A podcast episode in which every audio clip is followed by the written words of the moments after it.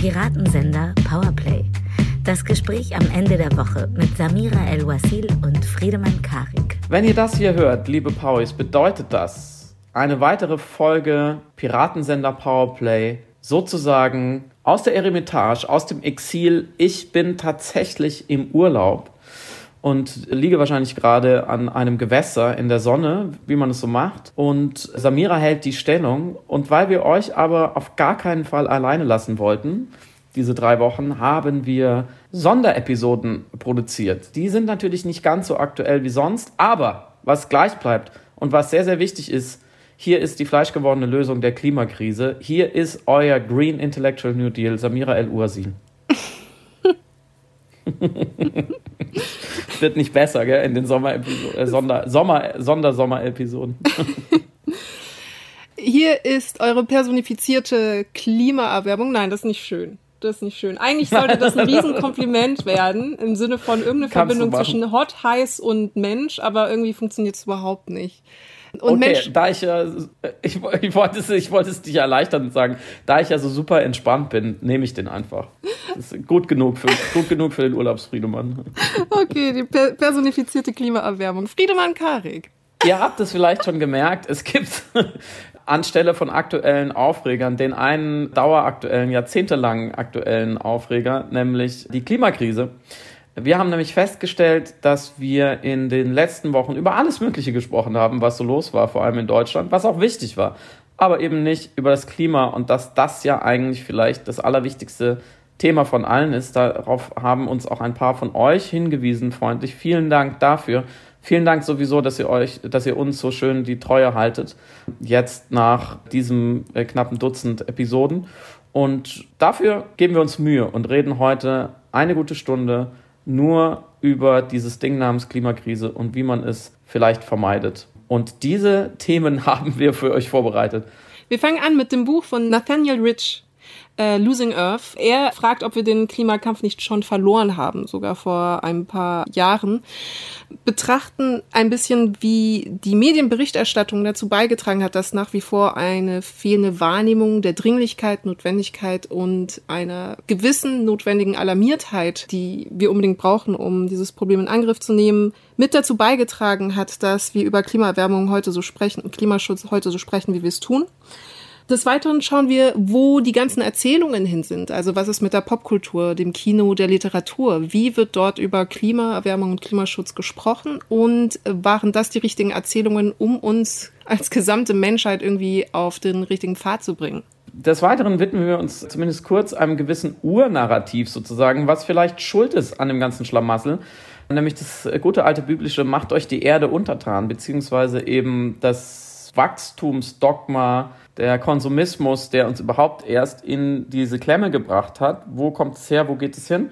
Und wir wollen natürlich auch noch darüber sprechen, was kann uns retten? Gibt es noch einen Ausweg? Spoiler, Samira und ich glauben, ich denke mal beide schon, so viel kann ich vorwegnehmen. Und wie genau sieht es aus und was kann jeder von uns dazu beitragen? Ich glaube, das war's, oder? Ich glaube, das war's. Sehr gut.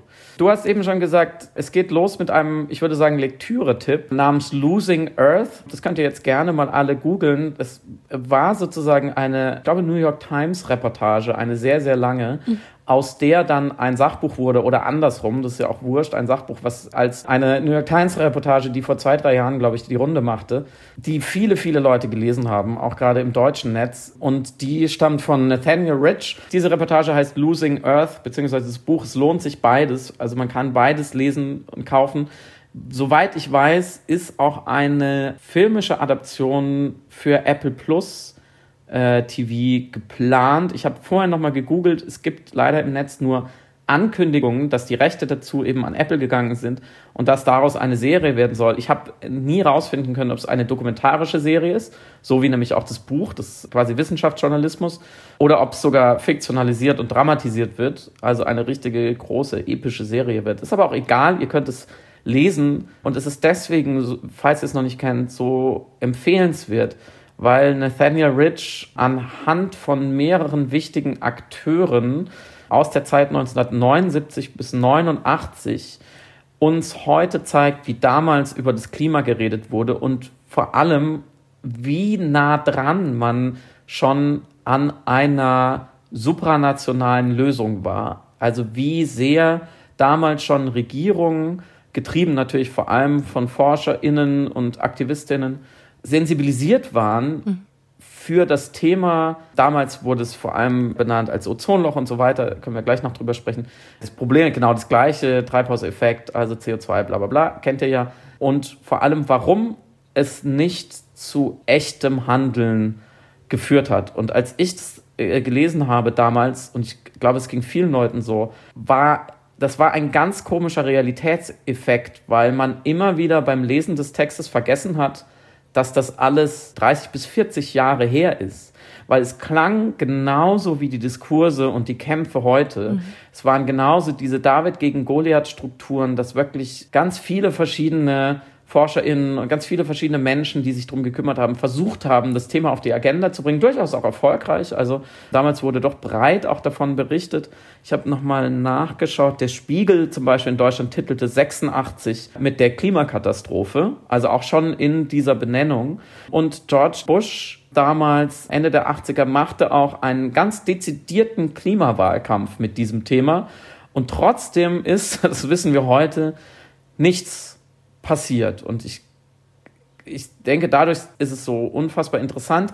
Leider muss man sagen, ist es auch deprimierend. Ich weiß nicht, wie es dir ging, weil natürlich in dieser Rückschau man denkt, okay, wenn es damals schon nicht funktioniert hat, wieso sollte es heute funktionieren? Heute sind natürlich die Probleme noch viel dringender und haben wir den Kampf vielleicht in diesem Jahrzehnt damals schon verloren. Also ich kann natürlich nicht aus ökologischer Perspektive argumentieren oder aus wissenschaftlicher Perspektive, ob wir den Kampf schon verloren haben. Ich hoffe nicht, weil sonst hätten wir, sonst bliebe uns ja wirklich gar nichts. Aber was jetzt anders ist, ist zumindest der mediale Umgang damit und natürlich auch eine öffentliche Wahrnehmung des Themas. Also das Thema war trotz äh, der, der Beispielhaftigkeit, die du ja auch zitiert hast, auch des Umstandes, dass es Teil eines Wahlkampfes war, dass es irgendwie ja Appellative gab, glaube ich, auf eine andere Art präsent, als es jetzt der Fall ist. Natürlich auch maßgeblich vielleicht gefördert durch soziale Netzwerke und nochmal eine andere Informiertheit eines Publikums, weil das, wie gesagt, auch ein sehr abstraktes Thema ist und es gibt viele Aspekte daran, die es so schwer vermittelbar machen, also aus, aus nachrichtenwertlicher Sicht. Das eine ist, es ist furchtbar abstrakt, also es ein bisschen, verhält sich ein bisschen wie mit dem Präventionsparadox. Du musst den Leuten eher antizipierende Modelle und, und Simulationen präsentieren, wie es denn im schlimmsten Fall sein könnte, die zum Teil zeitlich sehr weit in der Zukunft liegen und das abstrakte Denkvermögen manchmal auch zum Platzen bringen. Also wenn du dir versuchst irgendwie zu vergegenwärtigen, wie wohl unsere, unser Globus 2040 aussehen könnte. Also ich kann mir nicht mal mhm. vorstellen, wie mein nächstes Jahr aussieht, ja, geschweige denn irgendwie in zehn Jahren. Natürlich 52 Senden Piraten, äh, Sendung Piratensender Powerplay, Samira, was denn sonst? Das ist so die einzige einzige, der einzige konkrete Sachverhalt, den ich mir vorstellen kann. Aber ähm, dann die Leute irgendwie dazu zu, dafür zu sensibilisieren und zu mobilisieren, da ähm, to take action für etwas, das von denen sie ehrlicherweise dann auch das Gefühl haben, das betrifft sie erst vielleicht nicht mal sie selbst, sondern ihre Kinder, die nächste Generation, Menschen, die in 20 bis 30 Jahren dann erwachsen sein werden oder leben werden.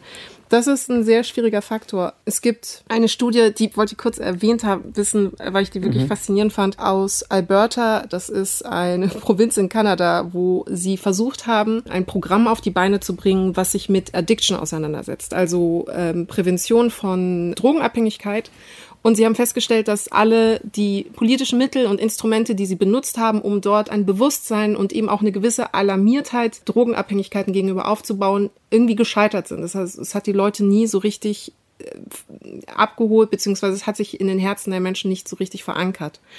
Und dann haben sie, haben sie eine Studie betrieben mit 6000 äh, Probanden und haben versucht, verschiedene Botschaften in Bezug auf Drogenprävention zu testen, die jeweils mit einem anderen Wertesystem mhm. arbeiteten. Das eine Wertesystem war Interdependenz, also wenn einer leidet, leiden im Grunde alle darunter. Das ist ein Problem, deswegen sollte man dieses Problem irgendwie beheben. Das zweite war, das nannte sich Ingenuity. Das bedeutet, äh, also von Ingenieurswissen quasi so, wir packen das jetzt an. Wir sind Pioniere. Wir krempeln die Arme hoch und mhm. ändern ein Problem, das da ist. Und das dritte Wert, der dann abgefragt worden ist, oder die, die Botschaft, die mit diesem Wert gekoppelt war, war äh, Empathie.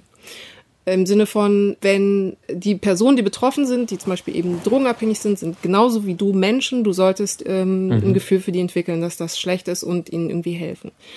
Und Interdependenz und Pioniergeist waren die zwei Werte, die wahnsinnig hoch und wahnsinnig gut angeschlagen haben im Kampf gegen Drogenabhängigkeit. Und der Wert, der aber am allerschlechtesten wirklich durchgerasselt ist, war Empathie. Und es fühlte sich, als ich das gelesen habe, fühlte es sich so kontraintuitiv an, weil man dachte, man, man hat doch diese klassischen, entweder hat man Furchtappelle in der Gesundheitskommunikation, man sieht irgendwie eine zerstochene Lunge oder tote Babys oder so, mhm. oder aber man sieht eben, wenn es um Charity geht oder um globale Probleme, das äh, Kind mit den großen Augen in der Hoffnung, dass das eben irgendwie einen Empathiefaktor hat. Und dass mhm. dieser Wert so schlecht abgeschnitten hat, hat mir dann nochmal verdeutlicht, dass wir zum Teil in unserer Ansprache, was eben Klimaerwärmung angeht, in Bezug auf, wir müssen aufeinander aufpassen, es ist wichtig, to, to care about the people, die jetzt dann die nächste Generation auf dieser Erde leben werden müssen, dass wir da an der falschen Stelle graben. Und ich will dich kurz sprechen lassen, damit ich nicht so lange rede, aber der zweite Faktor, Doom and Gloom, also Angst und Weltuntergang, ist auch ein wesentlicher, ein wesentliches Hebel gewesen in der Kommunikation rund um Klimaerwärmung. Und das ist so ungefähr das kontraproduktivste, was du machen kannst, weil es die Leute empirisch gemessen immer in ein Gefühl der Hilflosigkeit, der Ohnmacht und der Selbstdistanzierung drängt. Und das sind alles totale Gifte für das wichtigste Gefühl, was du brauchst, wenn du Klimaschutz in Angriff nehmen willst, nämlich Selbstwirksamkeit. Ich wollte auf einen Ausdruck, den du gerade benutzt hast, den ich sehr interessant finde, zurück zum Thema Empathie und dass sie nicht funktioniert, weil du gesagt hast, ein Problem, was nicht mal sie selbst betrifft, sondern erst ihre Kinder und Kindeskinder. Mhm. Ich glaube, wir lernen am, an der Klimakrise und dass wir sie bisher nicht verhindern konnten, eine bittere Wahrheit, nämlich genau das, was du gerade gesagt hast, Empathie sozusagen als Incentivierung, als Anleitung zum Handeln funktioniert in der Kommunikation viel schlechter, als wir überdenken und vor allem intergenerationelle Empathie. Mhm. Also das Mitgefühl mit sogar meinen eigenen Kindern scheint nicht zu funktionieren. Ich glaube, da haben wir Menschen einfach einen enorm blinden Fleck. Das ist, glaube ich, auch, es liegt nicht daran, dass die Leute alle böse sind oder krank oder dass uns unsere Kinder nicht interessieren würden. Ganz im Gegenteil. Es gibt ja kaum im Leben eines Menschen eine stärkere Empathie, eine größere Opferbereitschaft als gegenüber den eigenen Kindern. Mhm. Das sehen wir ja, also es ist ja evident, es ist ja nicht nur, dass wir uns das vormalen und sagen, ja, ich würde für meine Kinder sterben, sondern es passiert ja wirklich. Leute opfern sich ja auch langfristig, zum Beispiel in ausbeuterischen Arbeitsverhältnissen, das ist ja die große die Geschichte der, der Migration auch. Ich will, dass meinen Kindern einmal besser geht. Leute opfern sich wirklich auf, ja, über Jahrzehnte, schuften sich kaputt, um eine Wette eingehen zu können, es ist ja auch nicht sicher, dass es ihren Kindern dadurch einmal besser geht mhm. und investieren dafür alles und zwar gerne, ohne sich jemals wirklich zu beschweren. Aber das Ding ist, da können sie agieren. Da können sie jeden Tag früh aufstehen und viel arbeiten und gewissermaßen zahlt es auf diese Ingenieurs, äh, dieses Ingenieursnarrativ, wie du sagst, ein. Das ist mechanistisch. Ich habe einen klaren Input-Output. Ich opfere Lebensjahre und äh, investiere Arbeitszeit und Mühe und dann glaube ich zumindest, ich tue das in dem guten Gewissen, dass ich dann alles für meine Kinder getan habe und ich glaube, dass es ihnen dann eines Tages besser geht. Und ich hinterlasse ihnen bessere Chancen, als ich hatte. Aber mich zurückzunehmen, damit es meinen mhm. Kindern einmal nicht besser geht, sondern nicht schlechter geht, ist sozusagen eine doppelte Negativierung dieses Prinzips. Und das scheint wohl offensichtlich mit uns überhaupt nicht zu funktionieren. Und ich glaube, damit zusammenhängt sozusagen, was du gerade skizziert hast, dass Weltuntergangsszenarien, und dazu kommen wir ja gleich, das kommt dann natürlich darauf an, wie man sie sozusagen erzählt, wie sie uns präsentiert werden, zumindest im Bereich der Nachrichten ganz schwierig sind, weil ich ja jeden Tag in den Nachrichten schon sehe, warum meine Welt oder vielleicht auch die Welt anderer im Kleinen und im Großen jetzt gerade untergeht. Mhm und morgen untergeht, weil ganz viele unserer Nachrichtendiskurse, allein schon in der sprachlichen Formulierung, sind im Präsens. So, äh, die Arbeitslosigkeit oder sogar in der Vergangenheit. Die Arbeitslosigkeit ist um so und so viel gestiegen. Heute sind so und so viele Menschen arbeitslos. Klammer auf, mich könnte es sozusagen auch erwischen, vielleicht morgen schon. Das ist sehr präsent, das ist sehr zeitlich schon sehr, sehr nah.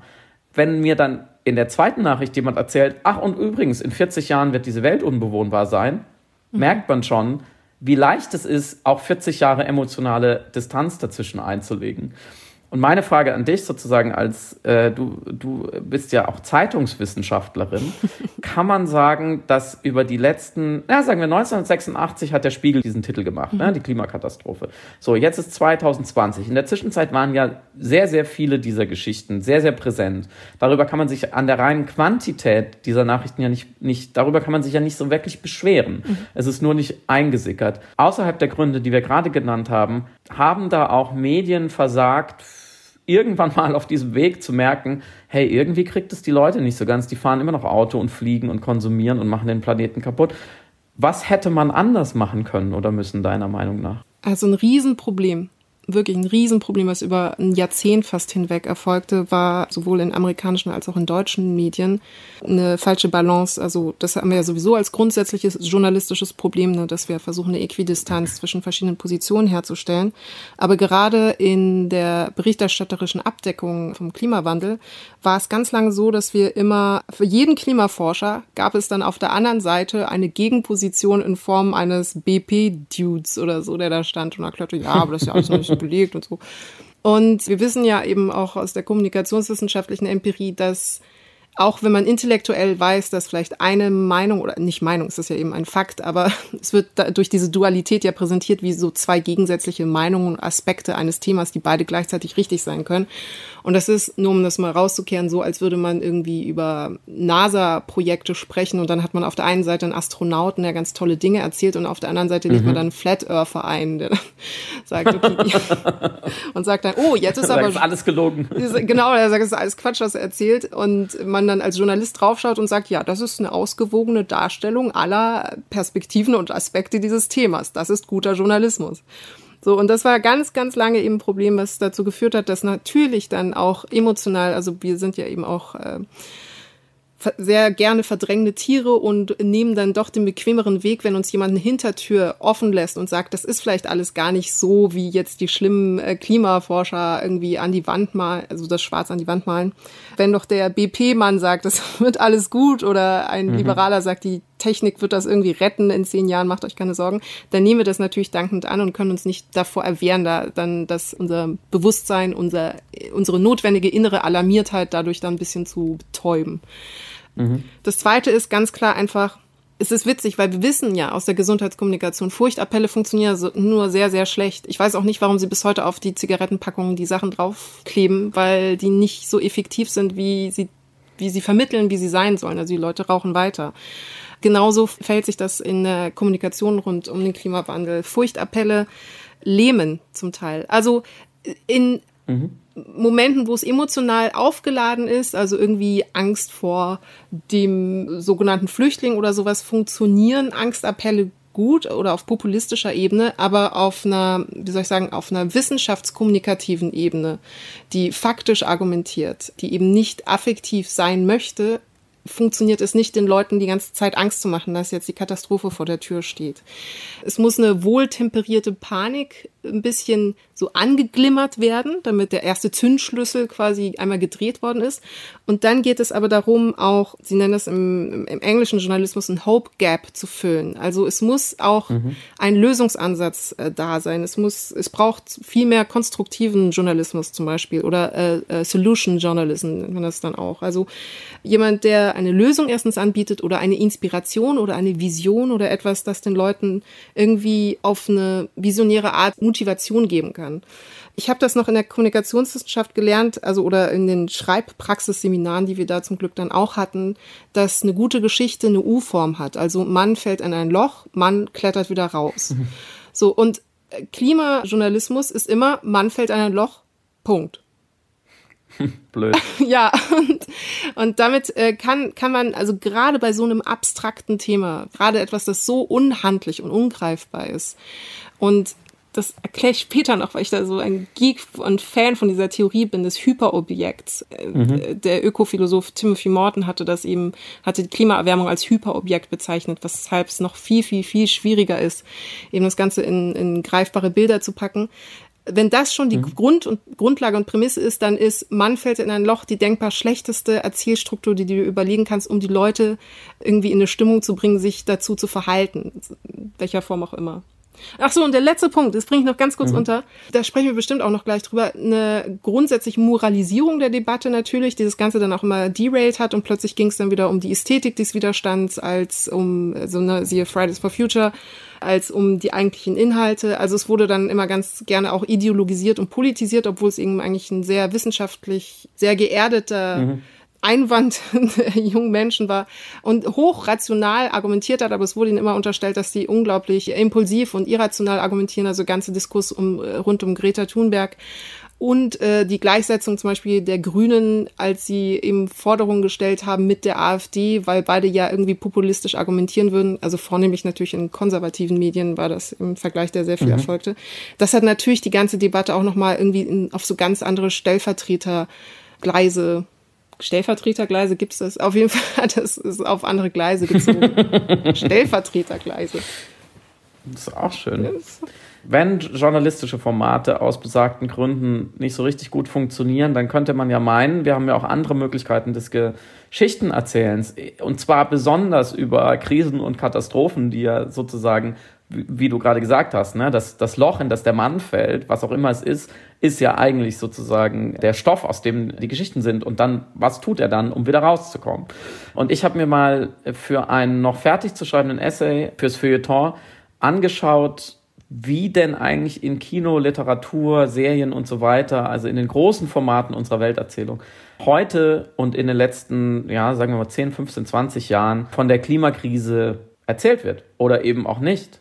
Also welche Beispiele fallen einem ein, in denen wirklich explizit die Klimakrise verhandelt wird, wie es dazu kommen konnte, wer dagegen kämpft und eben auch wie eine Lösung oder eine vielleicht auch lösungsfreie, also dystopische Zukunft aussieht. So, ne? Wie kommt der Mann aus diesem Loch wieder raus oder bleibt er für immer da und wie ist das Leben in diesem Loch? Und ich habe wirklich, ich verfalle dann immer in so einen Fleiß. Ich habe dann mir wirklich viel angeschaut. Es gibt so ein Genre der Climate Fiction, Cli-Fi, so, das ist aber relativ klein, da gibt es jetzt keine großen prominenten Beispiele. Ich war, deswegen war ich dieses Jahr bei der Berlinale, habe ganz viele Filme gesehen, um zu gucken, so vielleicht läuft es irgendwo am Rande und habe festgestellt, dass in den Kinosälen zum Beispiel alle wichtigen Themen unserer Zeit natürlich sich manifestieren. Also jetzt gerade so viel Familie, Migration natürlich ein Riesenthema seit Jahren. Agenda ganz stark im politischen Film. Liebe, Kunst, Krebs, alles, ne, alles, was dir im Leben so widerfahren kann, sozusagen. Auch bei den Oscars der letzten Verleihung. Mord, Klassenkonflikte, Krieg, Zombies, aber keine Erderwerbung. Mhm. Äh, auch nicht, wenn man sich anschaut, angeblich äh, gibt es 1500 neue Serien, waren zumindest geplant äh, für Deutschland im Jahr 2020, die auf den Markt kommen, also quer über alle öffentlich-rechtlichen Privatsender, Streaming-Plattformen. Also eine immense Zahl an Formaten, die ja wirklich thematisch sehr breit aufgestellt sind, qualitativ natürlich auch variieren, aber vor allem auch Erzählzeit haben. Also in denen, wo man sich jetzt nicht rausreden könnte, sagen würde, ah, das Thema ist zu groß für 90 Minuten. Nein, du hast ja in einer Serie inzwischen 400 bis, bis 1200 Minuten Erzählzeit. Mhm. Und dieses, gerade die Streaming-Plattformen, Netflix, Amazon und so weiter, haben ja das Ohr wirklich an der Schiene. Die wissen ja allein datengetrieben, geschrieben, was interessiert die Menschen da draußen? Und andererseits haben wir ja, wie wir gerade schon besprochen haben, das Thema schon lange auf der Agenda. Also sowohl Publikum als auch, sagen wir mal, Kulturschaffende wissen davon. Das kann man sich jetzt auch nicht mit Unwissenheit rausreden. Und andererseits ist mir dann aufgefallen, dass sagen wir mal, relativ junge Bewegungen wie zum Beispiel MeToo, vor nicht mal drei Jahren gestartet, inzwischen drei Jahren gestartet, daraus sind äh, dieses Jahr große Kinofilme, The Assistant oder Bombshell, entstanden. Große Hollywood-Kinofilme. Also nicht nur irgendwelche Avantgarde-Arthouse-Filme, die gesagt haben, ja, jetzt müssen wir da mal was drüber machen, sondern wirklich äh, an prominenter Stelle. Und das findet man, also wenn man an zum Beispiel äh, Rassismus denkt, so ähnlich. Also was Netflix da geleistet hat mit Dokumentation und Film, ist ja immens, auch im Kino. Und so mein erstmal empirischer Befund war, dass obwohl dieses Thema uns ja eigentlich in einem Maß beunruhigen sollte, dass wir zumindest sozusagen für eine gewisse Affektventilierung, ja, für eine Selbstversicherung, für, für ein, ein reflexives sich in Sicherheit wiegen, zumindest diese Geschichten erzählen sollten, in denen dann der Mann aus dem Loch kommt, in mhm. dem die Welt vor der Klimakrise in irgendeiner Form gerettet wird.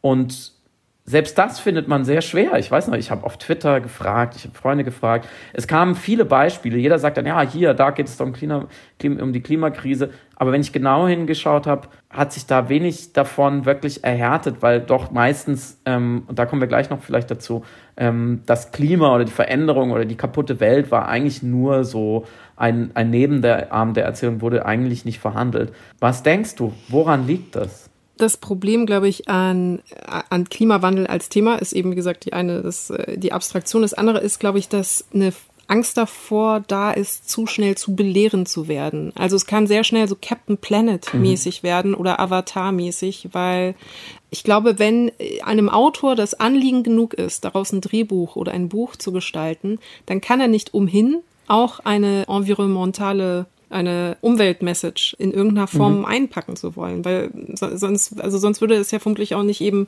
in irgendeiner fiktionalisierten Form präsentieren wollen. Es sei denn, er sagt, ich will einfach nur einen Katastrophenfilm drehen, ich bin Roland Emmerich und das ist jetzt uh, The Day After Tomorrow fertig. und dann, dann funktioniert es auch. Also sobald man entweder so viel Pathos reinpackt, dass man quasi dann die Umweltmessage verzeiht, oder es wirklich rein um den Katastrophenschauwert geht. Also auch The Day the Earth Stood Still zum Beispiel, wo Keanu Reeves mhm. dann in der Mitte sagt, ihr müsst aufhören, die, Klima, die Erde zu erwärmen, sonst äh, töte ich die ganze Menschheit. Das ist so ein Nebensatz und im Grunde genommen ja auch Motor der ganzen Handlung, also zumindest für ihn, für seine Figur, buchstäblich die Erwärmung der Erde. Aber im Endeffekt geht es dann natürlich einfach nur um ein Science-Fiction Spektakel.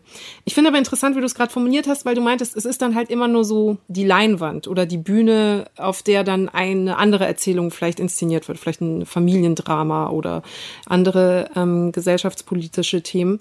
Aber ich finde das schon sehr wichtig, dass im Grunde das von vielen Science-Fiction-Filmen, von viel gesellschaftskritischer Science-Fiction, wie auch zum Beispiel Soylent Green oder Mad Max oder Snowpiercer, dass die Prämisse der ganzen Handlung ist. Also es fängt immer mit einem Klimawandel an, dass es entweder Überpopulation gibt und, und dann gleichzeitig damit einhergehen Ressourcenmangel. Und aus diesem Ressourcenmangel entstehen ja dann die ganzen Klassenkämpfe und die ganzen Konflikte, die dann dargestellt werden in diesem fiktionalen Werk. Das heißt, so ganz klassisch, dass das wirklich nur der als solches ein eigenständiges Thema ist, glaube ich, also reicht doch gar nicht als Konfliktpotenzial, wenn du über das Abbildende hinausgehen willst. Also könntest ja einfach natürlich die Implikationen, wie sich dann die ganze Umwelt verändert, darstellen. Aber wenn du noch Konflikte erzählen willst, dann kommst du um zum Beispiel den Klassenkampf, das Familiendrama, äh, die Beziehung. Äh, Wally zum Beispiel ist ja eigentlich eine Liebesgeschichte äh, vor dem Hintergrund mhm. der Klimaerwärmung. Oder Lorax äh, ist eine Kinder, Kinder Freundschaftsgeschichte vor dem Hintergrund äh, der, der äh, Ausrottung der, der Regenwälder. Da, also das heißt, ich glaube, du kannst, du kannst gar nicht ausschließlich die Klimaerwärmung erzielen, ohne dich dann eigentlich eines anderen Narrativs zu bedienen. Aber die Klimaerwärmung ist, wie gesagt, der Motor ja der ganzen Handlung. Wenn man genau, also finde ich, also es ist mein, mein dafür empfinden. Ja, absolut richtig. Also ich, ich, ich würde dir da zustimmen und ich habe mich auch gefragt, warum, also ein Stück weit, warum ist es so, dass eben Waterworld ist so ein Beispiel, ne? 1995 mhm. viel Geld, Kevin Costner, Riesendebakel. Das ist eine Welt, die ist sogar schon relativ nah an einer möglichen unguten Zukunft dran, nämlich ist alles überschwemmt. Mhm. Aber ab, wie du es schon gesagt hast, nachdem diese Prämisse etabliert wurde und vielleicht sagt der Held so, ne, im, im Nebensatz einmal, ja, da hätte man vielleicht mit dem Klimawandel ein bisschen aufpassen müssen. Alles, was danach passiert, hat mit der Klimakrise überhaupt nichts zu tun. Sowohl, wie du gesagt hast, narrativisch, weil es eigentlich andere Geschichten sind, mhm. als auch in der Verhandlung der Problematik an sich, dass es nicht darum geht, sozusagen sich zurückzunehmen, kollektiv zusammenzuarbeiten, sondern es sind alles klassische Heldenreisen oder eine Liebesgeschichte, was ja auch auf eine Art eine Heldenreise ist. Mhm. Und dadurch werden wir, glaube ich, beim Zuschauen wieder sozusagen getäuscht oder zurückgeworfen in Geschichten, die woanders spielen, die in der Vergangenheit spielen, die in der Ladung die gleiche sind, in der die gleiche Moral verhandelt wird. Und das ist ja immer die klassische Heldenreise, nämlich das Individuum rettet das Kollektiv. Mhm. Dass das Kollektiv sich selber rettet, kommt in all diesen Filmen nicht vor. Und das ist ja eigentlich die, die Aufgabe, vor der wir jetzt erstmal klassischerweise stehen. Und vielleicht in einem B-Plot geht es dann auch noch um, um, Liebe. Meistens ist es ja, sind ja klassische Hollywood-Filme, über die wir reden, ist es dann auch ein, ein, weißer, männlicher, starker Held, der dann vielleicht noch die Damsel in Distress rettet. So, dann sind wir noch abgelenkter, weil wir darüber nachdenken. Und es geht eben nicht um kollektive Verhaltensänderungen, das, was wir gerade diskutieren, oder um supranationale Anstrengung oder um eine narrativische Umsetzung davon, einen eine Metapher oder so, sondern es ist die klassische Heldenreise. Und da kommen wir zum nächsten Problem. Die kennt einen Helden. Also ich benutze betont die männliche Form, weil es eben einfach meistens Helden sind, der vor dem Hintergrund der einer durch die Klimakrise ausgelösten Notsituation agiert. Es könnte aber genauso gut, und da sind wir bei der Austauschbarkeit, ein Nuklearkrieg gewesen sein oder ein Meteoriteneinschlag. Und ich habe vor ein paar Monaten eben mir dann all diese Filme angeguckt und habe in den Wikipedia-Eintrag geguckt und da steht dann im ersten Satz, ja, nachdem das und das passiert ist, finden wir uns in dieser Welt wieder. Und ich habe sofort wieder vergessen, weil es völlig wurscht ist für Mad Max, Blade Runner, Snowpiercer, Waterworld und so weiter und so fort, was da am Anfang passiert ist. Weil es geht nur darum, dass der Held dieses Problem lösen muss. Also wir haben einen Held, was schon eine Problematik ist, weil wir auch bei Nathaniel Rich eben in Losing Earth lernen, dass Helden dieses Problem nicht lösen können, weil sie extrem zusammenarbeiten müssen und sie müssen es schaffen, das Problem auf eine nächste Plattform zu bringen, nämlich zum Beispiel auf die politische oder auf die kollektivistische. Und das ist ja nicht das, was ein Film verhandelt, sondern verhandelt immer, schafft der Held diese Aufgabe. Und zweitens, wer sind die Antagonisten? Mhm. Im klassischen Hollywood-Film und in der Heldenreise müssen die personifiziert werden oder aber es ist sozusagen die objektifizierte Bedrohung durch einen Meteoriten. Mhm. Es ist aber nicht, der Antagonist kann nicht das Fehlverhalten einer ganzen Gesellschaft sein oder einer, einer Globalität. Und deswegen kann die Lösung zwischen Protagonist und Antagonist, wenn die Lösung sozusagen ist, der eine transformiert das andere in relativ, relativ zähen Zeitkontexten. Das ist nicht spannend. Das spannend zu erzählen ist extrem schwierig. Plus hat der Katastrophenfilm der 70er, 80er, der ja dann sozusagen Day After Tomorrow ganz klar ist ein ganz klassischer Katastrophenfilm. Welt geht kaputt, irgendjemand könnte was dagegen tun, der wird dann vielleicht modifiziert mit, ja, die Welt geht kaputt wegen Klimakrise. Wobei mhm. auch bei The Day After Tomorrow interessant ist, was passiert da? Die Welt friert ein und sie erwärmt sich nicht. Daran merkt man schon, das ist nicht präzise. Und diese Katastrophenfilme haben vorweggenommen und nehmen immer noch vorweg, was passiert. Und dadurch sind diese Bilder nicht mehr schrecklich. Also, ne, Roland Emmerich kann die Welt einmal so untergehen lassen und wenn wir es und wenn das nichts mit uns macht, dann beim nächsten Mal hat sich das auch so ein bisschen abgenutzt ähm, und diese, die, die Existenzberechtigung dieses Films speziell besteht ja nur darin, dass er durch digitale Effekte die Möglichkeit hatte, exakt den gleichen Film wie in den 70er und 80er Jahren nochmal zu machen. Nur, dass es uns sozusagen visuell so mitgenommen hat, dass wir sagen, oh Wahnsinn, da kommt diese Eisschicht, das sieht ja irgendwie toll aus. Das wird aber nicht langfristig sozusagen einen emotionalen Widerhall haben, weil es leer ist und weil auf eine Art zwar der Mann aus dem Loch gerettet wird, wir überhaupt nicht verstehen so richtig, wie ist er da reingekommen, wird er da rausgeholt. Das ist reiner Effekt. Und Fritz Breithaupt hat ein tolles Buch geschrieben. Äh, das heißt Die dunklen Seiten der Empathie. Und darin erklärt er so ein bisschen, was eigentlich Narrative mit unserer Empathie machen. Er prägt da den Begriff Empathie mit Rückfahrkarte. Das sind zum Beispiel Filme, das sind fiktionale Erzählungen. Wir können eben mit dem Mann in dieses Loch fallen, aber wir wissen immer, wir haben sozusagen eine Rückfahrkarte, wenn er es nicht aus dem Loch rausschafft, können wir den Fernseher ausmachen mhm. und, und sind da raus. Deswegen glaube ich, hat generell fiktionales Erzählen da sozusagen eine Schwäche, was uns in ein Dilemma bringt, weil wir einerseits dort aus besagten Gründen nicht so richtig mitgehen können und keine Lösungen entwickeln können, andererseits aber immer mit dieser Rückfahrkarte im Zweifelsfall doch wieder aussteigen können, aber die journalistischen Erzählungen auch nicht so wirklich funktionieren. Mhm. Und so bleiben wir sozusagen sagen in der Untätigkeit, die ja das große Problem an der ganzen Klimakrise ist, dass, wie Walter Benjamin es mal geschrieben hat, dass es so weitergeht. Das ist die Katastrophe und nicht der Einfall von außen. Dazu zwei Bestätigungen, ein kleiner Widerspruch und eine Überleitung. Unbedingt. das ist ein sehr gutes Paket.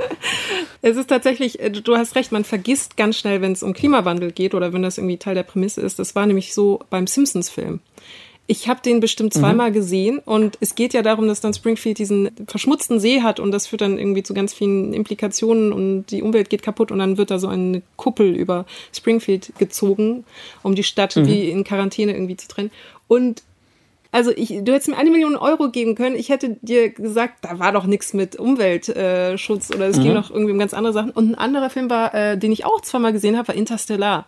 Ich habe komplett vergessen. Ja, genau. Es ist absurd. Es ist wirklich alles da, nur der Startschuss, dass irgendwie die Erde unbewohnbar ist und da jetzt noch Mais-Sirup hergestellt werden kann.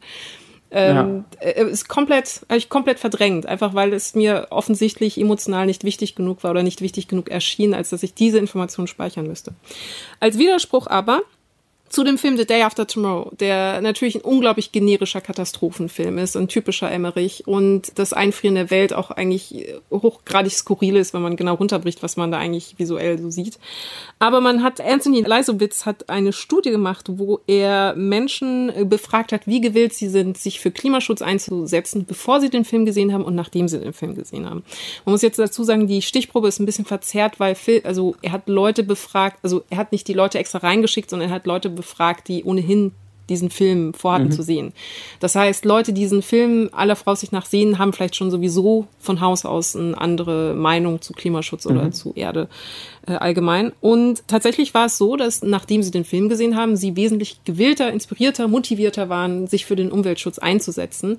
Was ich tatsächlich auch vielleicht sogar dem darin enthaltenen Pathos und der, naja, dem Happy End und der positiven Endnote, also der Mann klettert erfolgreich aus dem Loch wieder raus, durchaus zugestehen würde. Das führt uns aber zur Frage, wie bilden wir Klimawandel ab, Klimaschutz, die Diskussion darüber. Also braucht es, braucht es vielleicht neben den anderen Erzählungen auch andere Bilder. Und ich glaube, da repräsentativ mhm. waren zum Beispiel die Brand, äh, Waldbrandbilder aus dem Amazonas, die interessanterweise ja nicht das war sehr witzig psychologisch, weil die Leute haben irgendwie eine Verbindung hergestellt zwischen Klimaerwärmung und brennendem Amazonas, obwohl der Amazonas nicht brannte, weil die Erde heißer in einem für sich geworden ist, weil das ja menschengelegte Brände waren. Aber dieses Bild als solches hat als Artefakt oder als Wappen so ausgereicht und es war, als hätten die Leute gedürstet, endlich mal so eine, eine Visualisierung von etwas zu haben, was die ganze Zeit mhm. sowieso schon in den Medien irgendwie stattfindet, dass sie das alle dankend angenommen haben und dann wurden weitere Bilder geteilt. Also man sah eben dann die brennende Wälder, man sah diese Karte, diese äh, Hitzekarte, die eigentlich auch ein bisschen eine, wie soll ich sagen, kondensierte Darstellung ist der Ereignisse. Ein weinender indigener Mann. Also die Reaktion auf diese Bilder, die dann auch so viel geteilt worden sind, dass dann sogar alte Bilder von Bränden von 2017 und 2016 geteilt worden sind mit derselben Inbrunst, derselben Werbe und Empörung, mhm. hat wirklich vermittelt, es gibt so einen Durst nach, diesen, nach diesem visuellen Material, um dieses Thema zu fangen. Und ich glaube, das ist vielleicht eine weitere Aufgabe des Journalismus oder auch generell des, der, der Erzählung rund um Klimawandel, die richtigen Bilder zu finden. Und das ist dies wiederum wichtig, weil, und jetzt kommen wir endlich zu Timothy Morton, meinem Ökologiephilosophen. Ja. Weil er würde sagen oder empfiehlt uns im, in der Diskussion darum, den Klimawandel wie ein Objekt zu sehen. Also er sagt, der Klimawandel übersteigt ja unsere Vorstellung von Zeit und Raum vor allem. Also nicht nur, dass wir ja sehr schwer in die Zukunft blicken können, wir können es ja auch nicht richtig fassen. Wir können nicht auf ein Thermometer zeigen und sagen, das ist Klimaerwärmung oder auf eine Wetterkarte und sagen, das ist Klimaerwärmung. Und dementsprechend ist es kein Objekt mehr, sondern ein Hyperobjekt, das irgendwie allumfassend ist, das so groß ist, dass wir es in unserer, in seiner Gesamtheit überhaupt gar nicht wahrnehmen können, weil wir ja auch selber Teil davon sind. Und sein Beispiel ist, wir sind ein bisschen wie eine Ameise, die auf dem Hund reitet. Also wir wissen, wie Hund riecht, wir wissen, wie Hund sich anfühlt, wir wissen, wie Haare vom Hund aussehen, aber wir wissen halt nicht, was ein mhm. Hund ist. Und der Brenner Amazonas erreichte uns in dieser Form von Fotos und Karten und Satellitenbildern auch deshalb so sehr, weil er eben exemplarisch für diese Abstraktheit dieser Umwelt-Klimarealität stand und die sich eben unserer gesamten Wahrnehmung entzieht. Und plötzlich waren wir gezwungen, diese globale, wie soll ich sagen, die Globalheit dieses Problems, der Zusammenhang zwischen Amazonas, Feuer, Klimaerwärmung Marktökonomie, Soja-Plantagen, Menschen, die das roden, ein Bolsonaro, also alle Aspekte, unser Konsum in Europa, alle Aspekte, die irgendwie Teil dieses Problems waren, wurden plötzlich wie so kleine Puzzle- oder Mosaiksteinchen zusammengesetzt und ergaben dann mit diesen Fotos zusammen plötzlich eine neue, ein neues Verständnis darum, was da eigentlich gerade passiert und inwiefern Klimaerwärmung tatsächlich ganz konkret doch einen Einfluss auf unser aller Leben in diesem Moment hat. Und Morton sagt also, dass wir dann den Klimawandel nicht als ein Phänomen, sondern als ein Objekt betrachten müssen, in dem wir uns drin befinden. Und dann fällt es uns auch leichter, uns im Verhältnis zu diesem Objekt zu verhalten und zu verstehen, wo müssen wir das jetzt reparieren, wo können wir hingehen, mhm. was sollen wir machen. Und dadurch sind wir wieder, und das ist eben so wichtig bei diesem Thema, im Faktor der Selbstwirksamkeit. Das befreit uns von der Ohnmacht. Die Angst macht uns ohnmächtig, aber zu begreifen, wir sind gerade in einem Problem drin und wir müssen jetzt Werkzeug und Hammer zur Hand nehmen, um das in irgendeiner Form kollektiv zu lösen, gibt uns wieder plötzlich einen Ansporn oder irgendwie eine, eine Leitlinie, da jetzt dann handelnderweise hinzugehen. Ist interessant, weil die Punkte Selbstwirksamkeit, die Heldenreise, die wir gerade genannt haben, die uns da so ein bisschen fehlt, auf die wir gehen können, und die Macht der Bilder treffen sich ja in ja, dem Phänomen Greta Thunberg, mhm. weil da zum ersten Mal, glaube ich, in der Geschichte dieser Klimakrise eine Person in Anführungsstrichen etwas erreicht hat und man sozusagen ihr eine Heldenreise andichten konnte. Ja. Indem sie etwas getan hat. Nicht indem sie verzichtet hat, weil das kriegen wir einfach nicht in unsere Hirn, das kriegen wir einfach nicht erzählt, sondern sie hat was getan, sie, und sie hat auch ja nichts Spektakuläres getan. Sie ist nicht wie Bruce Willis äh, im Film sozusagen auf dem Meteoriten gestiegen und hat ihn an der Erde vorbeigeleitet oder so. Und sie hat ja auch noch überhaupt nichts gerettet aber sie hat, also sie hat sich im ersten Schritt ja eigentlich nur unter, nur unter ihrer Ausübung ihrer Bürgerinnenrechte mit einem Schild vor ein Parlament gestellt hat gesagt, so, ich mache nicht mehr mit, so, ne, ich gehe jetzt demonstrieren und ich streike. Und es war dadurch, dass es ein Schulstreik war gegen die Schulpflicht, ist es dann vielleicht dann noch ein bisschen so eine kleine Regelverletzung, aber eigentlich lächerlich, wenn man sich überlegt, dass sich Leute schon seit Jahrzehnten an Bäume ketten, selbst verbrennen und große persönliche Risiken auf sich nehmen, um eben genau um solch, auf solche Dinge hinzuweisen. Aber ich glaube, da, deswegen hat sie ja sozusagen magnetisch unsere Aufmerksamkeit und unsere Hoffnung und unsere Sympathie auf eine Art und von einer Gegenseite natürlich auch den Hass und die Antipathie auf, auf sich gezogen, weil sie sich selbst zur Protagonistin in diesem Spiel gemacht hat und von den Medien und von einer ganzen Bewegung dann dazu gemacht wurde und weil sie natürlich die passende Ikonografie geliefert hat, denn genauso wie du gerade beschrieben hast, dass dann Bilder dieser Waldbrände ja sozusagen kongruent sind visuell mit dem Gesamtproblem, nämlich die Erde erwärmt sich, bis sie sozusagen brennt. Mhm. Das ist eine Überspitzung und Radikalisierung dieses, dieses, dieser Vorstellung, dieser Bildwelt ist, nämlich da brennt wirklich was ab, eine Lebensgrundlage, zumindest für die indigene Bevölkerung und für uns dann auch schlimm. Ähm, das sollte man doch verhindern, weil wir alle wissen, wir haben alle ganz tief in uns eine Angst vor dem Feuer. Genauso kann ein, ich will nicht sagen Mädchen, aber eine junge Frau, sie wurde immer so zum Mädchen gemacht, aber sie ist ja eine junge Frau. Sie hat ja durch ihre Person sozusagen visualisiert, das ist die Generation, die ihr gerade betrügt und sie ist wütend. Sie musste überhaupt nicht viel sagen. Sie sieht schon einfach ungehalten aus. Und dadurch konnte man sich endlich mal sozusagen hinter jemand stellen oder dagegen, was beides eine, eine große Energie hat. Und ein, eine Erzählung stricken, ähm, da geht jetzt die Jugend auf die Straße und das ist sie, ist die personifizierte Jugend der Welt und jetzt passiert etwas, jetzt passiert ein Momentum. Und diese ganz simplen Narrative sind, glaube ich, deswegen so wichtig. Nächste mittelelegante Überleitung, weil das ja alles, was wir bisher besprochen haben, was wir uns ja auch sozusagen wünschen würden an Dynamik, an Transformation, arbeitet, glaube ich, gegen ein Urnarrativ sozusagen, wenn wir immer in den anderen Folgen von der Deep Story der USA reden, der Deep Story Deutschlands, die wir noch nicht gefunden haben, soon to come und so weiter. Das ist vielleicht die Deep Story zumindest des sogenannten christlichen Abendlandes, des, der eurozentristischen denkenden und lebenden, lebenden Menschheit sozusagen, nämlich das gute alte biblische Macht euch die Erde untertan. Die ganz tief in uns sitzende Vorstellung, dass das, was wir vorfinden an Ressourcen, an Umwelt, an Planet, dazu da ist, uns zu ernähren. Und die ist ja, das ist ja nur eine Weiterentwicklung auch von viel früheren Mythen. Da sind wir dann so bei Gaia oder ähm, wir sehen sozusagen bei Native Americans, da ist ja die Erzählung auch immer, ne, das ist, die ganze Umwelt ist wie eine Mutter. Alles, was du siehst, die Natur, das, was wir Natur nennen, ist eine Mutter. Und wir sind Teil davon und wir werden davon ernährt und deswegen müssen wir sie gut behandeln. Was aber in dieser biblischen Diktion macht euch die Erde untertan, einteilt zum ersten Mal den Menschen rausnimmt aus diesem System und ihn anspricht und sagt, ihr seid ihr, erstens, erste Entität und zweitens gibt es da eine Erde, das ist ganz klar abgetrennt und äh, das Wort Erde ist ja, das ist ja tot. Erde ist erstmal toter Humus mhm. und, und Tiere und so weiter, die dazugehören, die Lebewesen sind, vielleicht auch mit Gefühlen, werden da ja, die werden, da wird ja geteilt, die sind nicht bei euch, sondern die gehören zur Erde, macht euch die untertan. Also eine ganz klare Machthierarchie. und auch ein Imperativ. Das ist das richtige Leben. Und das entspringt natürlich aus dem Momentum der Sesshaftigkeit, als die Menschheit vor 10.000 bis 20.000 Jahren, äh, je nachdem, wo man hinguckt, als erstes im, im Bereich des heutigen Irak, sich, so, soweit man es heute weiß, sich niedergelassen hat und übergegangen ist von Jäger- und Sammlerkulturen, von den nomadischen Kulturen, die eben ganz tief gespeichert hatten. Wenn wir überleben wollen, dann dürfen wir es nicht übertreiben mit der Nutzung dessen, was uns da vorgesetzt wurde, hin zu, naja, wir sitzen jetzt hier auf einer bestimmten Parzelle Land und wir haben ja gar keine andere Chance, als das zu nutzen, wie es nur geht. Und dieser Wechsel war ja die grundlegendste, die drastischste Verhaltensänderung einer Spezies, die man überhaupt nur quer durch alle Biologie und Anthropologie überhaupt nur beobachten konnte. Kein Lebewesen dieser Welt hat in so kurzer Zeit sich so verändert. Das ist nicht unser Thema heute, wie das passiert ist. Das finde ich wahnsinnig interessant, weil man, weil daraus sich ganz, ganz, ganz, ganz, ganz viele Konflikte auf heute ableiten. Und wenn wir bei der, bei der Klimakrise bleiben, kann man es vielleicht exemplarisch klar machen.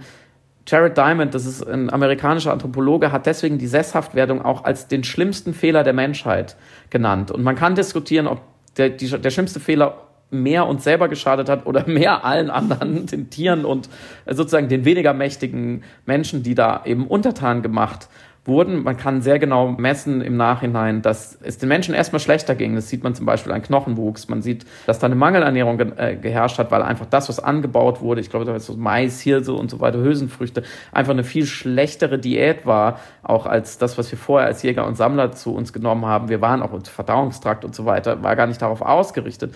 Was da aber vor allem entsteht, ist ein Konflikt innerhalb der menschlichen Gruppierungen, nämlich zwischen den Sesshaften und den Nomaden und innerhalb der, der Sesshaft gewordenen, die nach und nach die Überhand genommen haben. Und da entstehen zum Beispiel so Probleme wie das, was wir heute in der Ökonomie die Tragik der Allmende nennen. Nämlich in dem Moment, wo sesshafte Menschen alle Zugriff haben auf ein Gut, so, auf eine Ressource. Ja, da gibt es zum Beispiel einen Wald, da können alle drin jagen, um jetzt mal ein ganz blödes Beispiel zu nennen. Nomadische Kulturen würden dort jagen und wenn sie merken, ah, es ist jetzt zu viel, dann ziehen sie weiter. Und dann ziehen sie an, an einen anderen Wald. Und ich will das gar nicht romantisieren, weil da kann auch Krieg entstehen, wenn zwei Kulturen, zwei Rotten sozusagen auf den gleichen Wald gehen. Es kann sehr gut funktionieren. Es kann auch große Probleme mit Hunger geben, weil wenn man dann gerade nirgendwo mehr weiterhin kommt oder es kommt ein Kälteeinbruch, man hat keine Vorräte man, man, man ist erstmal aufgeschmissen. Sesshafte Menschen dagegen konkurrieren immer wieder um den gleichen Grund. Und es kann eigentlich nur die logische Konsequenz, und jetzt kommen wir zur Klimakrise, kann eigentlich nur sein, wenn man sozusagen den Planeten als diesen Wald sieht, an dem sich alle bedienen, äh, wo es ja natürlich auch, also ne, so kommt es zu Kolonialismus, wahnsinnige, wahnsinnige Verbrechen und Gewalt gibt, weil man immer doch, doch nochmal den nächsten Wald sieht, aber irgendwann hat man da alles irgendwie abgegrast, dann stoßen wir jetzt an die ultimativen Grenzen unserer Jagdgründe. Dieser Planet ist unser Wald und er ist auf mehrere Arten zu Ende. Also ich glaube, da ist die Klimakrise nur sozusagen die dringlichste davon, die uns sozusagen auch rechts überholt hat, weil sie nicht ein, ein direktes Überfischen oder Überjagen sozusagen äh, dieses Grundes ist, sondern ein indirektes, sondern durch indirekte Prozesse da was kaputt gemacht haben. Und aus dieser so lange eingeübten Haltung und Konkurrenzsituation und auch Überlebensstrategie, ja, dass ich irgendwann lerne, ey, wenn ich mir die Erde hier nicht untertan mache, macht es jemand anderes und dann bin ich weg vom Fenster mhm. und dann vererbe ich nichts. Da rauszukommen, das sehen wir gerade, fällt uns extrem schwer und deswegen sind bisher auch alle Versuche, das sozusagen kollektivistisch, supranational zu regeln. Hey, wir setzen uns alle an einen Tisch, fahren unsere WissenschaftlerInnen auf, die erklären uns gerade mal das Problem und dann lösen wir das. Scheint doch nicht zu funktionieren, weil es viel zu tief in uns steckt, dass man sich lieber doch nochmal bedient an diesem Jagdgrund, als zurückzustecken. Ich glaube, repräsentativ oder exemplarisch für genau das, was du sagst, ist überhaupt erst das Wort Klimaschutz. Weil das Wort Klimaschutz klingt erstmal so, als müsste man die Erde vor dem Menschen schützen. Und ich glaube, das ist für Menschen so mittelattraktiv aus genau den Gründen, die du gerade genannt hast. Aber im Grunde genommen, worum geht es uns denn wirklich, wenn, also auch du und ich, jetzt du, äh, Friedemann und ich, Samira, wenn wir sagen, hey, wir müssen irgendwas für das Klima machen, es geht ja erstmal darum, uns selbst zu schützen, also uns vor den Konsequenzen des menschengemachten Klimawandels zu schützen. Das heißt, im Grunde geht es nicht um Klimaschutz, sondern um Selbstschutz. Und ich glaube, wenn man das tatsächlich so anders framen würde, ich weiß jetzt kein besseres Wort äh, als Menschenschutz, wäre mhm. vielleicht die Haltung, die innere Haltung tatsächlich eine weniger der Erde gegenüber dominierende in dem Sinne, sondern tatsächlich die Erkenntnis, dass es ja dann am Endeffekt uns äh, selber schadet, wenn wir äh, die Ressourcen derart äh, vernichten, die uns ernähren. Menschen, Selbstschutz. Aber äh, du weißt, dass die Tragik der Amanda auch ein bisschen widerlegt worden ist von der Nobelpreisträgerin Ostrom. Ein bisschen? Ja. So halb?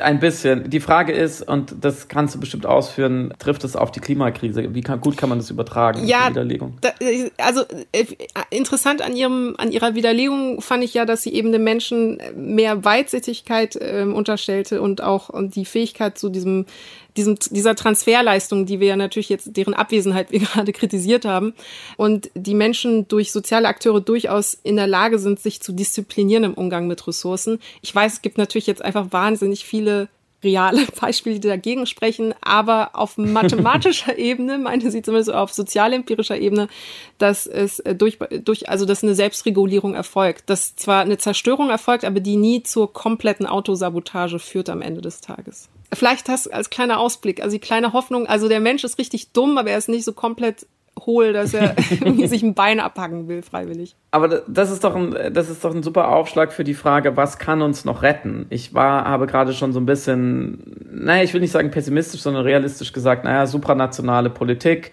funktioniert, sehen wir in den letzten 40 Jahren so nicht so richtig mhm. gut. Naja, Klimakonferenzen haben wir ja, sind so zahnlos Paris-Abkommen und so weiter, das brauchen wir überhaupt nicht diskutieren. Die Frage ist, glauben wir daran, dass das doch noch funktionieren kann? Und wenn ja, unter welchen Bedingungen? Also welche Dringlichkeit des Problems brauchen wir? Wie viele kleinere äh, ozeanische Länder müssen sozusagen untergehen, bis dann bei der UNO oder irgendwo das dann durchdringen, sagen so, okay, jetzt müssen wir handeln. Oder müssen die großen Industrienationen leiden? Oder muss es nochmal Stichwort Fukushima, muss es den, den schwarzen Schwan geben, was man nicht vorhersehen kann, ein Ereignis geben. Die Amazon-Brände haben es noch nicht gereicht. Offensichtlich muss eine Sache richtig kaputt gehen, damit wir alle anderen Sachen anfangen zu reparieren. Es würde mich interessieren, ob du noch optimistisch bist, dass sozusagen die Klimakonferenz in Kapstadt 2024 jetzt aber mal den Durchbruch bringt und alle halten sich dran. Oh Mann, das ist wirklich eine Gretchenfrage, weil ich so gerne optimistisch... Eine Greta-Frage. Eine Greta-Frage, ja stimmt. weil ich so gerne optimistisch sein möchte, aber ich müsste dann gegen die Ratio meiner Wahrnehmung anargumentieren. Also mein, mein Kopf sagt dann, guck dir doch an, was passiert ist. Also es wird dann auch die ganze Zeit von einem Technikglauben propagiert, der irgendwie alle Probleme auf magische Art ganz schnell, ganz innovativ und ganz plötzlich lösen soll. Und äh, das hat schon die letzten zehn Jahre ja überhaupt nicht funktioniert. Und auf politischer Ebene. Das sind zwei, ja. ja, wenn ich so einhalte, das sind zwei verschiedene Paar Schuhe, finde ich. Mhm. Ähm, und also, weil ja ein, der nächste Bill Gates oder der nächste Elon Musk wird er wahrscheinlich, glaube ich, nicht mehr nach Afrika gehen und sagen, ich heile jetzt Polio oder was auch immer, mhm. sondern heute würde man ja immer sagen, okay, wenn wir die Klimakrise nicht hinkriegen, dann können wir uns den ganzen anderen Quatsch sparen. So, wir können die ganze Welt alphabetisieren, dann können sie lesen, aber sie ertrinken, weil das Wasser steht uns bis zum Hals. Mhm. Also glaube ich, da wird, ist, wird schon noch eine enorme Kraft frei ist ja auch ein, es ist ja kein Entweder-Oder, es kann ja parallel funktionieren. Ja. Also Regierungen können sich ja alle zwei Jahre wieder treffen und gleichzeitig im Hintergrund können die Superreichen und Superschlauen alle Ressourcen optimieren und eine Allokation herstellen, so dass man immense Fortschritte schafft. Ich zitiere immer die ewigen, die ewige Mondfahrt der USA, wo man einfach gesagt hat, in vier Jahren sind wir auf dem Mond und wir sind bereit dafür, halt sehr viel Geld auszugeben und uns voll darauf zu konzentrieren aus Gründen und dann klappt es auch. Und die Frage ist so, was hältst du sozusagen für wahrscheinlicher oder für weniger wahrscheinlich? Hältst du alles für unwahrscheinlich und beziehungsweise immer natürlich in den Zeitrahmen gesetzt? Wir haben nicht mehr so viel Zeit, die Uhr tickt. Ich habe darauf keine Antwort, Friedemann. Hm, das glaube ich dir nicht. Nur weil ich nicht weiß, was ich für wahrscheinlicher halte. Ich ich wollte es jetzt gar nicht so eng stecken. Vielleicht hast du auch eine ganz andere Idee, so wie ich dich kenne, dass du sagst, das könnte der eine Schuss sein. Tatsächlich macht mir einfach, also erstmal ganz romantisch und ganz profan runtergebrochen, die unglaublich politische Energie der äh, jungen Menschen, die sowohl in Fridays for Future als auch äh, sich hinter Greta Thunberg als auch hinter Luisa Neubauer finden lassen, sehr, sehr viel Hoffnung, weil sie den notwendigen Druck machen, der eben an anderen Stellen oder in anderen Systemen nicht da gewesen war, aus systemischen Fehlern der Medien oder eben aus politischer Langatmigkeit. Das ist ehrlich etwas, das mir Hoffnung macht, weil ich vertraue auf diese transformative Kraft einer Jugendbewegung. Ich muss, wir müssen ja, wir brauchen ja, ich brauche irgendwas, woran ich mich festhalten kann.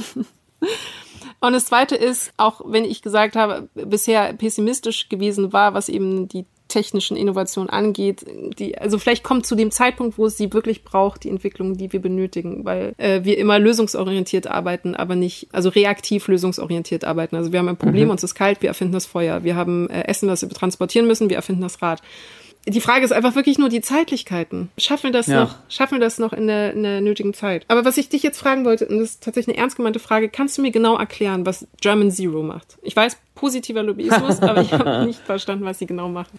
Da sind wir an einem, genau, ein, wie ich finde, schon sehr spannenden Ansatz, ein politischer Ansatz tatsächlich, der nicht mehr sagt, alle wichtigen Regierungen müssen sich zusammensetzen und die unwichtigen auch und aber arbeiten gemeinsam eine Lösung und setzen die dann um, sondern davon ausgeht, von der These, dass wenn ein Land, nehmen wir als Beispiel mal Deutschland, weil es sich gut eignet, vorangeht und handelt, ohne weitere Absprachen zu treffen und zu sagen, na, wir halten uns jetzt alle an dieses Ziel, sondern einfach selber maximal viel tut mit einer politischen Mehrheit, die wir Stand jetzt nicht haben, aber vielleicht hoffentlich bald haben könnten und das maximal schlau macht und vor allem auch die wirtschaftliche Frage löst. Also da sind wir beim Stichwort Green New Deal, dass wir sagen, wir wollen durch grüne, klimaschützende Politik Wirtschaftswachstum anschieben. Und wir glauben, die Hypothese ist, wenn wir das als erster machen, haben wir einen First Mover Advantage, so wie, die politischen Ökonomen dann auch sagen. Und andere werden folgen. Und wir haben aber einen Innovationsvorsprung. Und auch deswegen wäre Deutschland ein gutes Beispiel, weil wir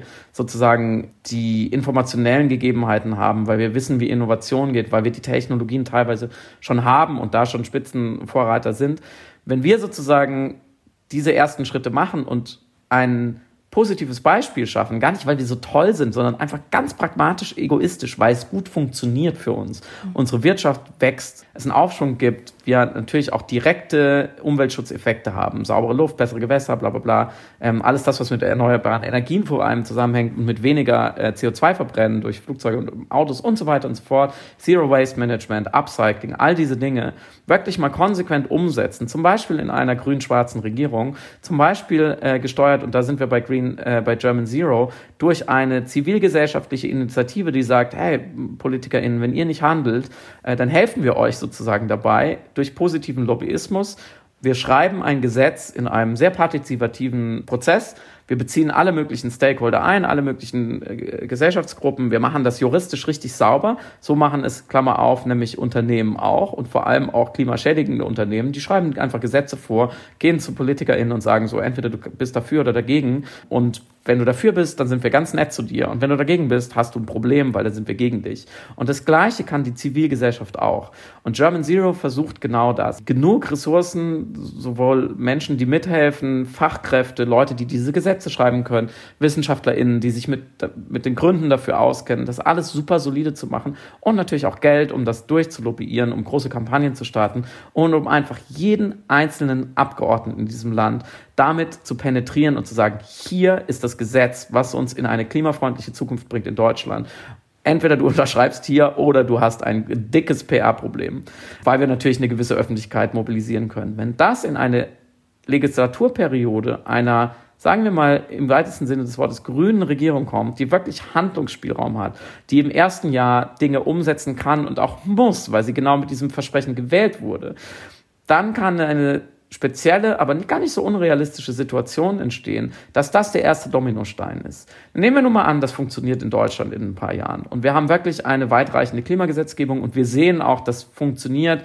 Zum Beispiel, wir, wir helfen der Autoindustrie mit sanftem Druck wirklich auf Elektro- und Wasserstoffantrieb umzustellen und so weiter und so fort. Was passiert als nächstes in T plus eins danach? Als nächstes werden einzelne kleinere, uns kulturell wahrscheinlich und geografisch nahe Länder, zum Beispiel die Skandinavier, folgen, weil sie sehen, hey, die Deutschen haben da ein Erfolgsmodell, das lohnt sich immer, ähm, wir können da in dem Fahrwasser schwimmen und mit denen treiben wir Handel und Technologieaustausch und so weiter und so fort.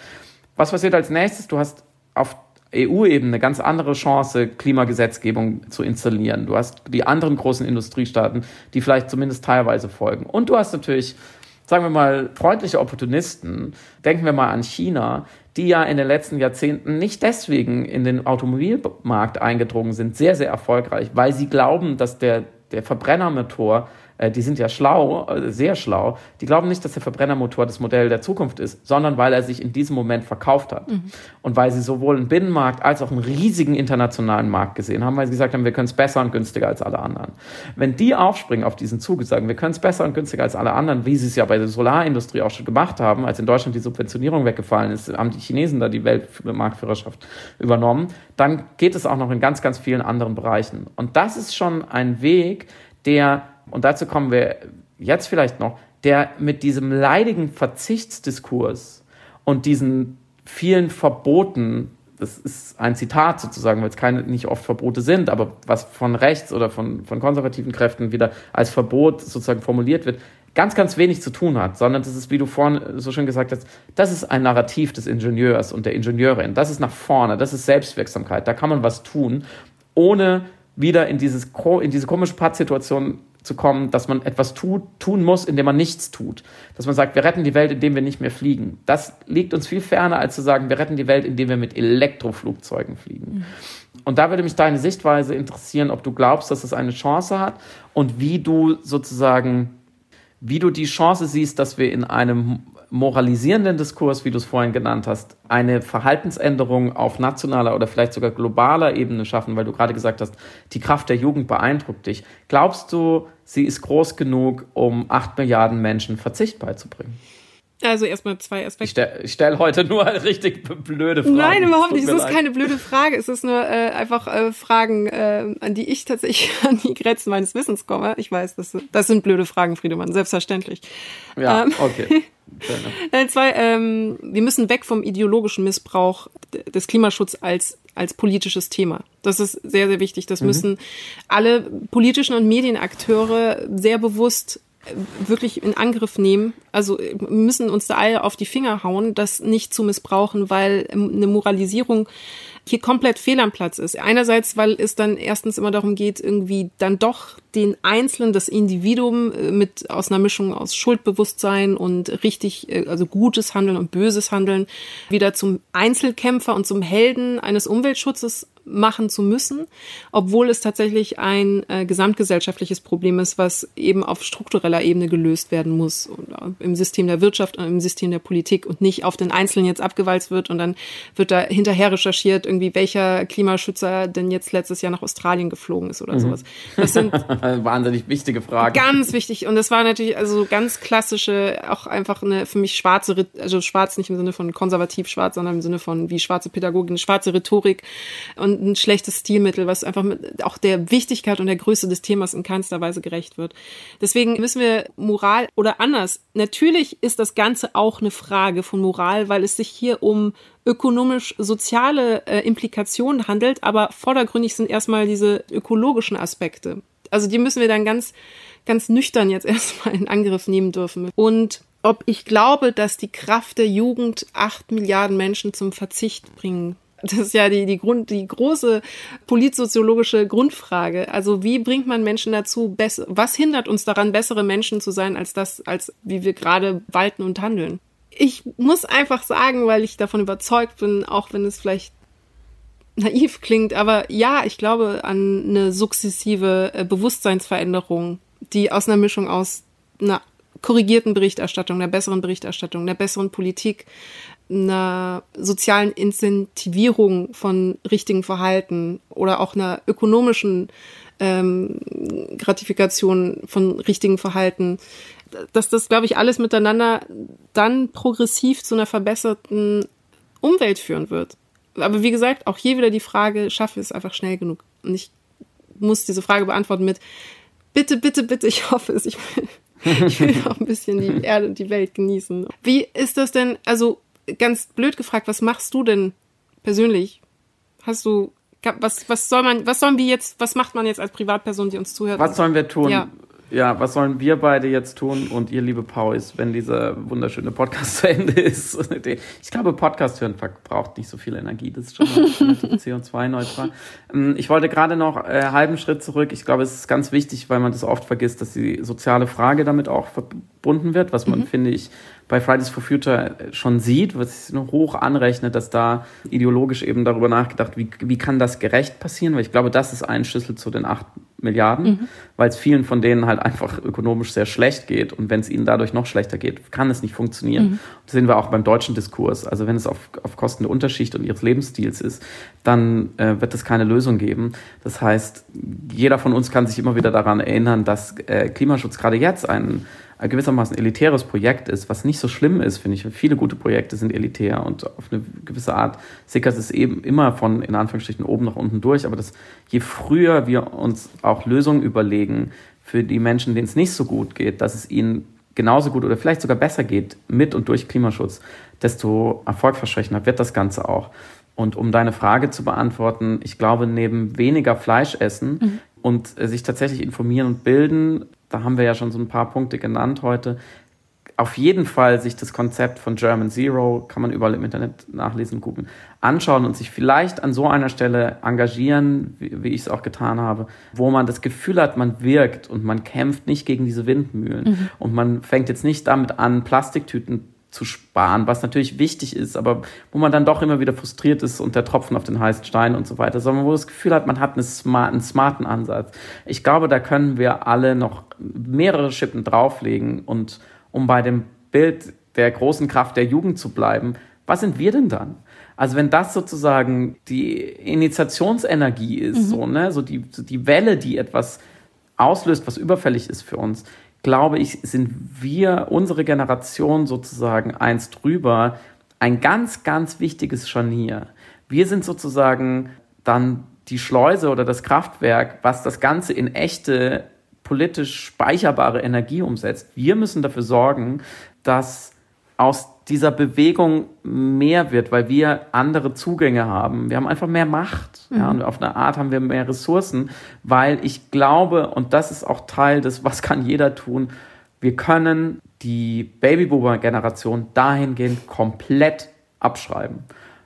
Das ist eine bittere Erkenntnis, aber von der Generation Merkel und Altmaier haben wir nichts mehr zu erwarten. Wenn, dann müssen wir es tun. Was machst du? Ich wollte gerade sagen, das ist so ein schöner Schlusssatz. ich mache, das ist sehr, also sehr persönlich, aber mit meinem politischen Ghostwriting versuche ich natürlich so gut es mhm. geht, mhm. da irgendwie Akzente zu setzen, von denen ich glaube, dass sie sinnvoll sind. Und auch, wie soll ich sagen, in der internen politischen Arbeit, also du hast eben von dem positiven Lobbyismus äh, beschrieben, der ein wichtiger Faktor ist, aber auch tatsächlich so Gespräche führen, so banal es klingt, sind äh, manchmal ergebnisreicher, als man es so annimmt. Das ist sehr sibyllisch alles. Ich will gar nicht so mysteriös klingen. Aber ja, aber es ist dein Beruf. Du bist die Geheimagentin unter den im politischen Betrieb. aber ähm, das ist das eine und auf privater Ebene, also ich, auch ganz banal. Also ich bin jetzt, glaube ich, hatte seit zehn Jahren keinen innerdeutschen Flug mehr. Ich hoffe, mich erinnere ich mich jetzt oh, richtig. Ja, das und ist sehr wichtig. Grabt man jetzt ja, nicht um einen Flug aus. Aber ich glaube echt, ich bin in den letzten zehn Jahren einfach innerhalb Deutschlands nicht geflogen. Ähm, ah, ich zweimal, ich gebe es zu, aber. Es hatte bestimmt abnehmen. einen guten Grund. Tatsächlich, ja. Ich, ja, aber erzähle ich jetzt nicht. Jetzt kann man ihn angreifen, aber du hast völlig recht, das, das sollten wir auf jeden Fall schnellstens lassen, alle. Und ja. ähm, ich, ja, ich bin jetzt auch seit sechs Jahren Vegetarierin. Also ich, also ich finde das so albern, also nicht albern, aber ich äh, will, will das nicht so als eine sozusagen ein, ein Verdienstzeichen mir aufs Revers hängen, so, okay, Umweltschützerin des Tages, isst kein Fleisch, weil es so viel mehr äh, Gründe gibt als nur den Umweltschutz. Ähm, oder ich persönlich so viel mehr andere Gründe habe, die tatsächlich bei mir ehrlicherweise noch stärker sind, warum ich mhm. kein Fleisch esse, als jetzt nur der Umweltschutz. Das ist quasi nur so ein positiver Nebeneffekt, mit dem ich mich jetzt sehr hier schmücken kann. Ansonsten muss ich gestehen, ja, ich laufe bei Fridays for Future mit. das ist ganz banal. Immerhin schon mal etwas. Naja. Ja, äh, kantianisch gesagt, ne, wenn, also wenn das die abstrahierbare Maxime ist für alle anderen, und wir hatten es ja auch schon mal in Folge 1, 2 oder 3, dass man nur 3%, in Anführungsstrichen nur 3% einer Bevölkerung aktiviert braucht, auf der Straße braucht, um wirklich tiefgreifende Transformation zu erreichen. Wenn 3% demonstrieren gehen würden, dann hätten wir, glaube ich, eine ganz andere Klimagesellschaft. Insofern ist das natürlich immer der Aufruf. man sollte mit den Füßen abstimmen. Wir können ja vielleicht, um uns ein bisschen selbst zu verpflichten, ausmachen, dass wir in genau einem Jahr wieder eine Klimafolge machen mhm. und darüber sprechen, was sich seitdem verändert hat, ob, die, ob, wir optimistischer sind oder pessimistischer, was wir selber an uns verändert haben und was wir an neuen Ideen gewonnen haben. Denn auch wenn vieles von dem, wir, was wir besprochen haben, jetzt so ein bisschen ex negativo, natürlich mit einer fatalen, schlimmen Empirie unterfüttert war, ich bin tatsächlich aus verschiedenen Gründen noch optimistisch und ich glaube, das ist ganz wichtig, dass man das nicht verliert. Ja, Hoffnung. Das ist ein viel stärkerer Motor als Angst. Sehr gut. Das ist das Schlusswort, liebe Samira. Ich verabschiede mich jetzt wieder in die Sonne. Ja, gib Planschen. Danke. Hat man den Neid rausgehört? Äh, ja, eine, eine klimaneutrale Arschbombe mache ich jetzt. Und danke euch fürs Zuhören und bis bald. Kommt gut durch die Sonne. Tschüss.